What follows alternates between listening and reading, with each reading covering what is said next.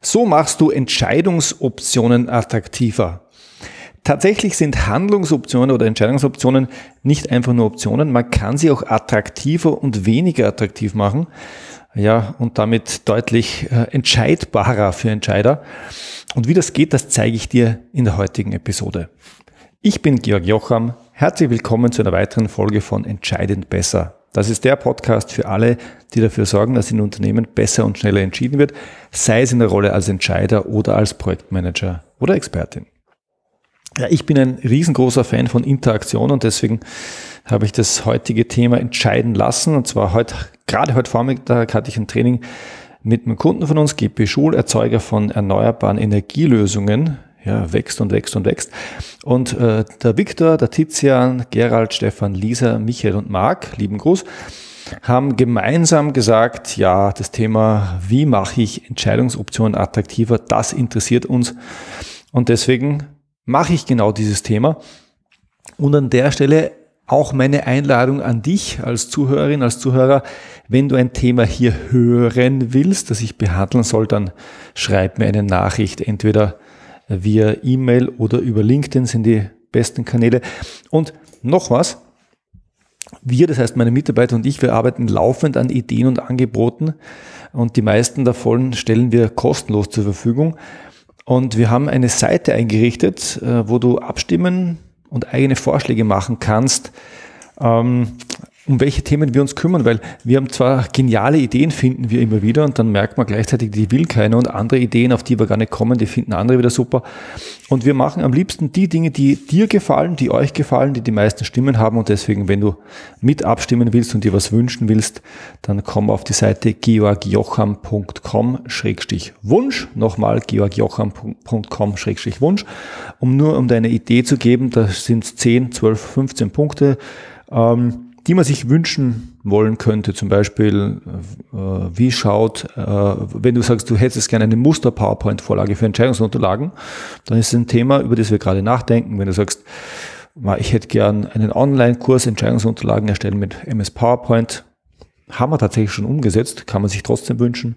Oder wenn du sagst, ich hätte gern eine Zertifizierung äh, zu dem Thema, das wir hier machen, zum Beispiel, wir haben es mal im Entwurf genannt Zertifizierung zum effektive Entscheidungsvorbereitung Practitioner. Ähm, wenn du dich eins von diesen Themen interessiert, dann lass uns deine Meinung da und die Dinge, die am häufigsten gewählt werden, ja, die bringen wir zur Umsetzung und versuchen die, ja, wo wir schaffen, gratis, kostenlos und wo wir es nicht schaffen, als Angebot anzubieten. Nochmal der Link georgjocham.com-wunsch und damit genug der Einladung zur Interaktion. Es geht zum Thema. So machst du Entscheidungsoptionen attraktiver.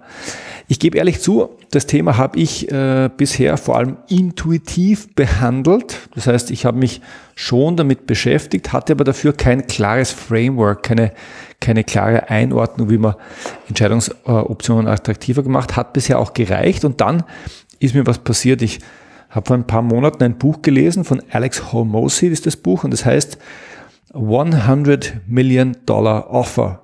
So, und äh, du hörst schon am Titel, das ist ein amerikanisches Buch, weil in Deutschland, in Europa wird keiner Bücher so nennen, 100 Million Dollar Offer. Und das ist auch ein Buch für Selbstständige und Unternehmer. Wenn du eins von den beiden bist, sehr, sehr, sehr empfehlenswert, ein tolles Buch. Und äh, in dem Buch, also wenn du angestellt bist, ist es nichts für dich tendenziell, äh, aber in dem Buch stellt er ein Konzept vor, eine sogenannte Value Creation Formula, also eine Formel zur Erschaffung von Wert. Und äh, die, äh, die Frage, die man dies, dieser Formel äh, beantworten kann, ist, wie machst du ein Angebot, also ein wirtschaftliches Angebot an deine Kunden, wie machst du das attraktiver? Und ähm, wir haben uns das natürlich angesehen, ja, also für uns, ja, wir bieten ja auch Produkte am Markt an und haben aber dann gemerkt, die, das Ding ist eigentlich eins zu eins auch auf Entscheidungsoptionen übertragbar mit ein paar äh, äh, Übersetzungsschritten. Nämlich ein erster Gedanke, eine Entscheidungsoption ist ja nichts anderes als eine äh, Sammlung von Entscheidungsangeboten. Das heißt, du hast mehrere Optionen, also es sind mehrere Angebote, sich zu entscheiden. Und da funktioniert diese Formel ganz genauso. Und diese Formel ja, ist nichts anderes als äh, der Wert ist gleich, eine mathematische Gleichung, wenn man so will, aber nicht sehr kompliziert. Und dann äh, hast du Dinge, die den Wert erhöhen und Dinge, die den Wert tendenziell vermindern. Und er sagt, und ich lese es dir einfach mal vor, äh, der Wert äh, ist Dream Outcome mal Perceived Likelihood of Achievement und dann dividiert durch Time Delay und nochmal dividiert Effort and Sacrifice. Heißt auf Deutsch, Dream Outcome ist nichts anderes als das Ergebnis. Und Perceived Likelihood of Achievement heißt die wahrgenommene Wahrscheinlichkeit der Erreichung. Also wie sehr kann ich mir als Kunde in dem Fall vorstellen und glaube ich dann, dass das, was man, das Ergebnis, das mir da in Aussicht gestellt wird, tatsächlich eintritt. Und das ist, wenn man so will, als Bruch zu sehen, das steht im Zähler des Bruchs, nämlich äh, du hast oben stehen das Ergebnis Dream Outcome und die wahrgenommene Wahrscheinlichkeit der Erreichung und das Ganze miteinander multipliziert. Ähm, wenn du nicht mehr weißt, was Zähler und Nenner ist, Google beantwortet es. Ich glaube, ich weiß es auch nur deswegen, weil ich gerade ganz viel Mathematik, Nachhilfe mit meinen Kindern mache. Also im Zähler steht äh, das Ergebnis multipliziert mit der wahrgenommenen Wahrscheinlichkeit der Erreichung. Und das ist das intuitiv schon mal nachvollziehbar, weil klar, wenn wir glauben, dass etwas erreicht wird, also Dream Outcome mal Perceived Likelihood of Achievement, wenn wir glauben, dass etwas erreichbar ist, dann hat es einen höheren Wert, dann messen wir dem einen höheren Wert bei. Und jetzt schauen wir uns an, was im Nenner steht, also was denn, äh, was du, wodurch dividiert wird, was also den Wert reduziert. Und das ist Time Delay, also die Zeitverzögerung bis zum Eintritt des Ergebnisses. Wie lange dauert es, bis das Ergebnis da ist? Wie lange dauert es, bis erste Erfolge sichtbar sind? Und unten miteinander multipliziert Time Delay mit Effort and Sacrifice, also Aufwand und Opfer. Wie viel muss ich investieren? Was muss ich aufgeben? Was muss ich opfern? Und also du kannst es äh, anschauen, wenn du Value Creation Formula in Google eintippst, findest du auch Darstellungen dieses Bruchs, aber es ist auch äh, die untere Seite sehr, sehr nachvollziehbar. Ja, wenn es länger dauert, bis das Ergebnis eintritt, dann macht es das tendenziell weniger attraktiv. Und wenn ich mehr investieren muss, wenn ich mehr ja, Aufwand habe und wenn ich größere Opfer bringen muss, dann reduziert es die Attraktivität auch. Und ähm, die Idee ist ganz einfach, ja, wenn du dein Angebot attraktiver machen kannst, dann schau, dass du das Ergebnis möglichst groß machst, schau, dass du die wahrgenommene Wahrscheinlichkeit der Erreichung möglichst groß machst und schau, dass du die Zeitverzögerung und den Aufwand und äh, das zu erbringende Opfer möglichst gering, gering machst. Soweit gar nicht schwierig, aber wenn man es mal vor sich liegen hat, dann kann man Dinge sehr viel systematischer und klarer durchdenken. Und tatsächlich lässt sich, äh, lassen sich mit dieser Formel ganze Märkte erklären. Das heißt, du siehst sofort, warum manche Produkte attraktiver sind und höhere Preise abgreifen können oder sogar ganze Märkte dominieren und andere Produkte im Vergleich oder Produktgruppenvergleich keine Chance haben. Ich mache dir mal ein Beispiel. Stell dir vor, du möchtest Gewicht verlieren. Ja, du möchtest abnehmen. Und jetzt hast du zwei Angebote oder zwei Angebotskategorien, nämlich du hast das, was Menschen schon lange kennen, nämlich eine Diät und du hast das, was in den letzten Wochen und Monaten sehr viel mehr berichtet wird, nämlich eine Abnehmspritze. Also du kriegst eine Spritze und die kriegst du vom Arzt alle ein oder zwei Jahre verabreicht und dann, also medizinisch keine Ahnung, was das macht, dann nimmst du ab, dann verlierst du Gewicht. Und du kannst diese beiden Konzepte, nämlich ein Diätprogramm, ja, zum Beispiel ein begleitetes Diätprogramm bei einem Anbieter deiner Wahl, ähm, hätte ich fast Weight Watchers gesagt, aber ich kenne die einen wie die anderen nicht. Ähm, das ist das eine und das andere ist quasi die Abnehmspritze. Und du kannst jetzt scha schauen, was ist das Ergebnis, was ist das Dream Outcome und in beiden Fällen würde ich sagen, äh, die Details kenne ich jetzt nicht, ob das jetzt mit der Körperzusammensetzung das eine oder das andere was macht, aber ich würde sagen, in beiden Fällen ist es das gleiche, nämlich ein schlankerer Körper. Du hast Gewicht verloren, wahrscheinlich auch an den gleichen Stellen, weiß ich nicht, aber das Ergebnis ist erstmal das gleiche. Das heißt, der Wert das, wenn man nur aufs Ergebnis schaut, ist gar nicht unterschiedlich, wenn man nur aufs Ergebnis schaut. Wenn man, wenn man aber weiterschaut, dann ändert sich's massiv. Wenn, wenn du nämlich schaust, was die wahrgenommene Wahrscheinlichkeit der Erreichung, die wir ja mit dem Ergebnis multiplizieren wollen, dann sieht's ganz, ganz anders aus. Weil ja viele Menschen, die über eine Diät nachdenken, ja, die haben schon eine Diät gemacht oder zwei oder drei oder zehn oder zwanzig und die wissen jetzt genau, die wahrgenommene Wahrscheinlichkeit, dass ich das Ergebnis erreiche, das heißt einen schlanken Körper mit einer Diät, ist sehr, sehr, sehr gering, weil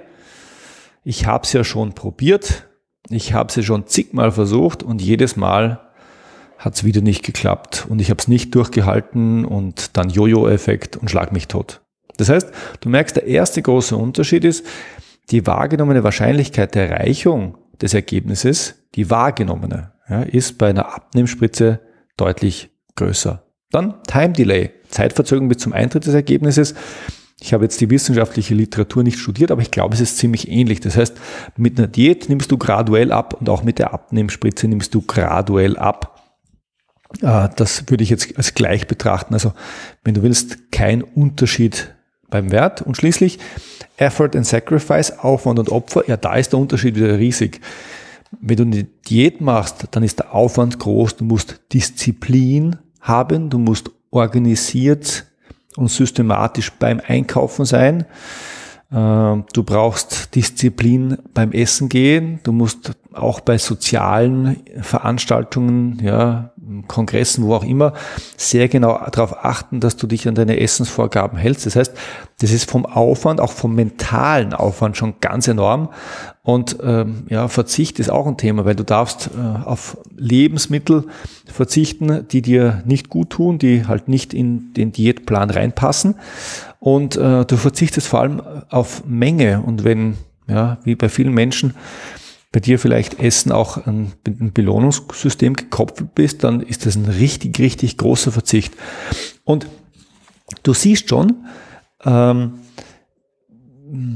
das Ergebnis ist ähnlich und die Zeitverzögerung ist ähnlich, aber die Wahrscheinlichkeit der Erreichung ist bei der Abnehmspritze deutlich höher und äh, der Aufwand und das Opfer ist deutlich geringer.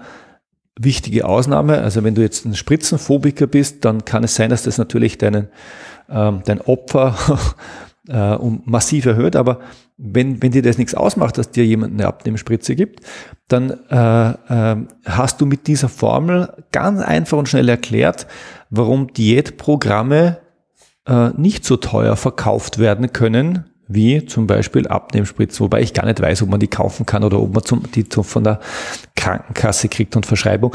Aber ist auch nicht das Thema hier. Wert, also der wahrgenommene Wert von einer Abnehmspritze ist deutlich, deutlich, deutlich höher. Und man sieht es auch im echten Leben, weil eine Diät, also ein Diätprogramm kostete erstmal nichts. Also wenn du, wenn du tatsächlich abnehmen willst und du, und du, und, du bringst es hin, das heißt, du, du bringst äh, die Disziplin auf und du kannst dich dran halten, dann kannst du wahrscheinlich auf Google gehen und sagen, die zehn besten Diäten und dann kannst du mit dem Zufallsprinzip irgendeine auswählen und egal welche du wählst, die wird funktionieren.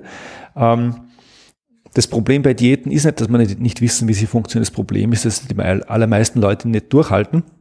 Das heißt, der, der geringe Wert einer Diät oder eines Diätkonzepts liegt darin, dass halt die wahrgenommene Wahrscheinlichkeit der Erreichung des Ergebnisses gering ist und dass der Aufwand und das Opfer, das zu erbringen ist, vergleichsweise sehr, sehr groß ist.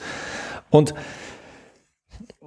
man kann jetzt, ja, das war jetzt bewusst mal ein nicht äh, interne Entscheidungsprozesse-Thema, sondern ein allgemeines Thema, weil ich glaube, beim Thema Diät und Gewicht verlieren sind viele Menschen anschlussfähig.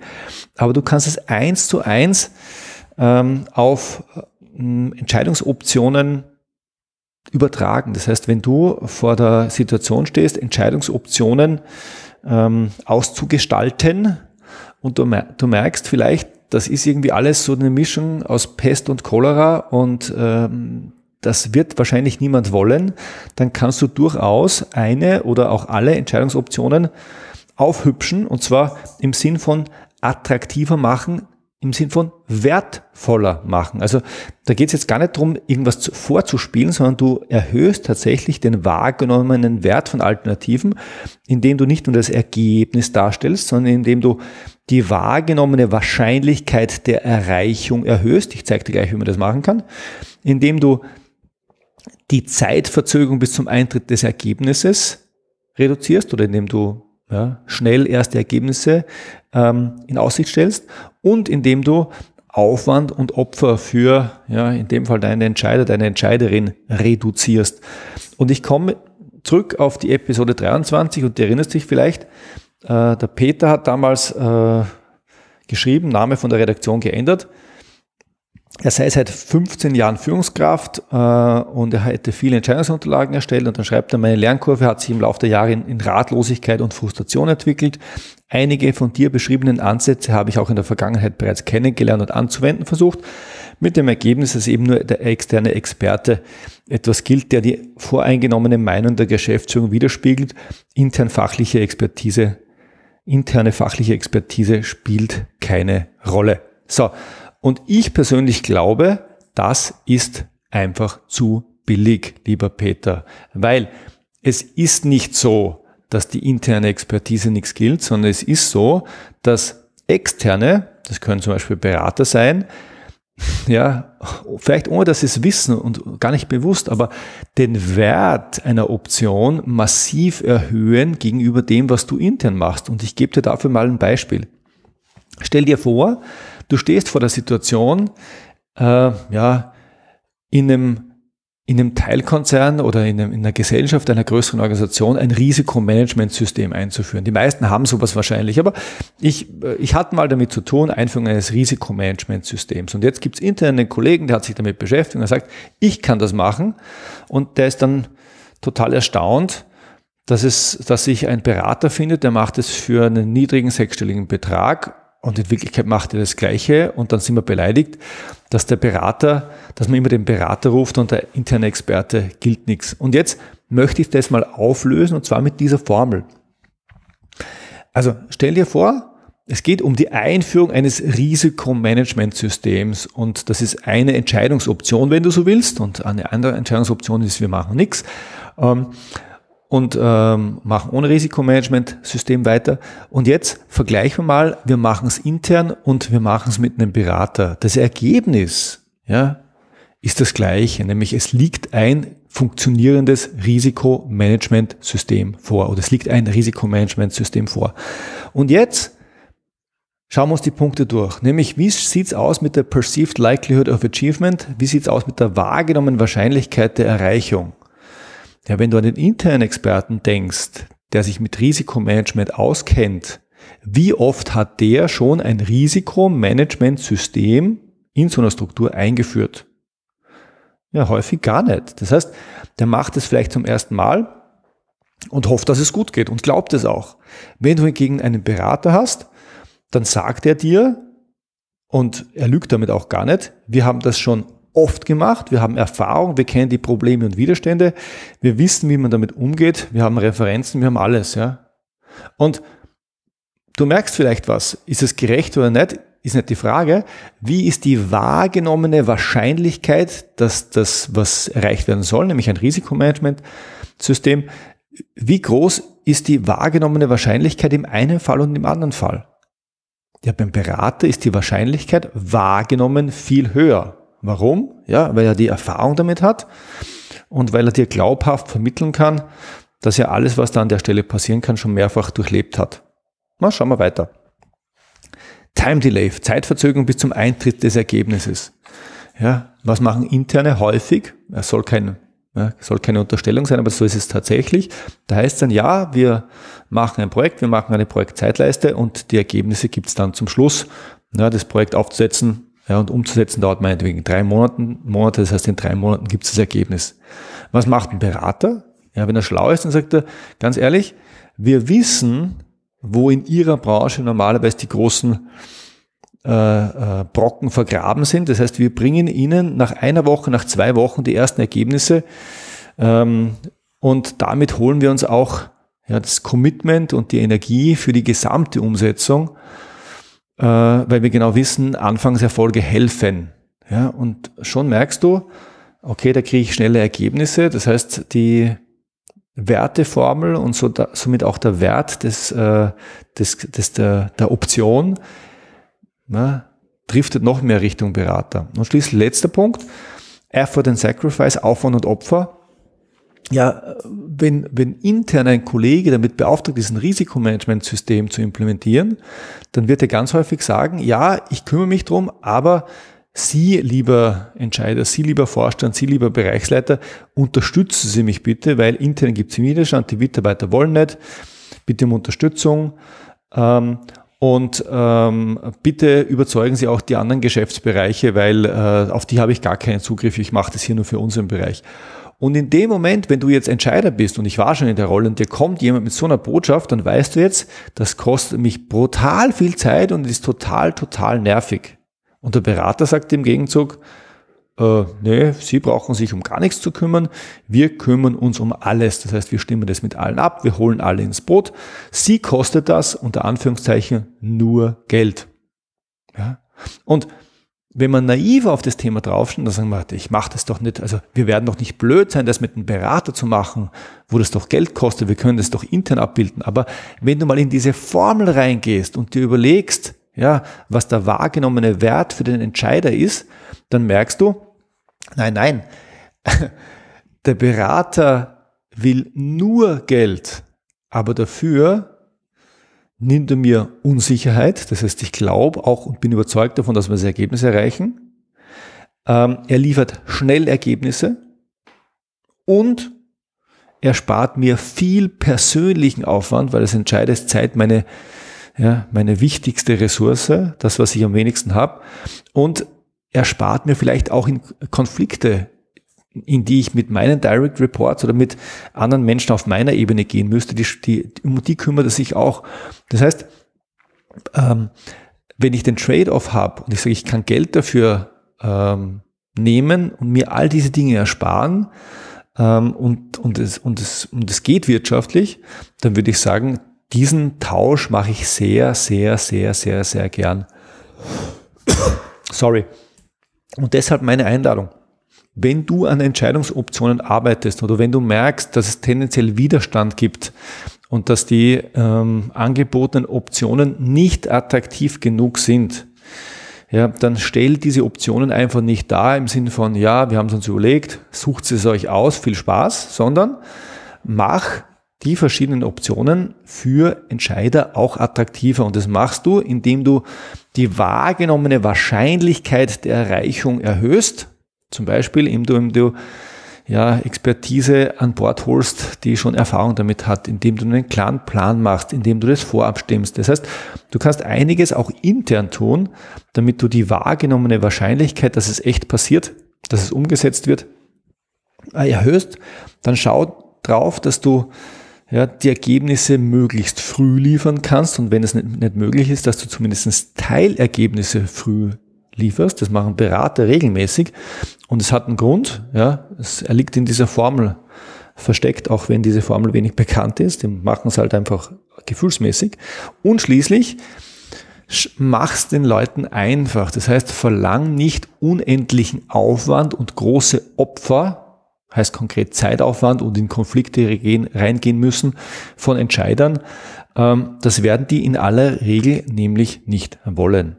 In diesem Sinn, wenn dir diese Formel gefällt, ich finde die grandios. Wir verwenden die in unserem Business, wir empfehlen die aber auch unseren Kunden in unseren Trainings, ähm, die zu verwenden, wenn es darum geht, Entscheidungsoptionen attraktiver zu machen. Nutzt die. Ja, versuch ja, nicht nur das Ergebnis zu denken, sondern denke auch darüber nach, wie kannst du die, die Erreichungswahrscheinlichkeit erhöhen, wie kannst du die Zeitverzögerung reduzieren, wie kannst du Aufwand und Opfer reduzieren. In diesem Sinn, ich hoffe, es war was für dich dabei. Wenn du einen Wunsch hast, was wir hier im Podcast machen sollen, dann schick mir gerne eine Nachricht und ich freue mich aufs nächste Mal. Bis dahin, alles Gute. Servus.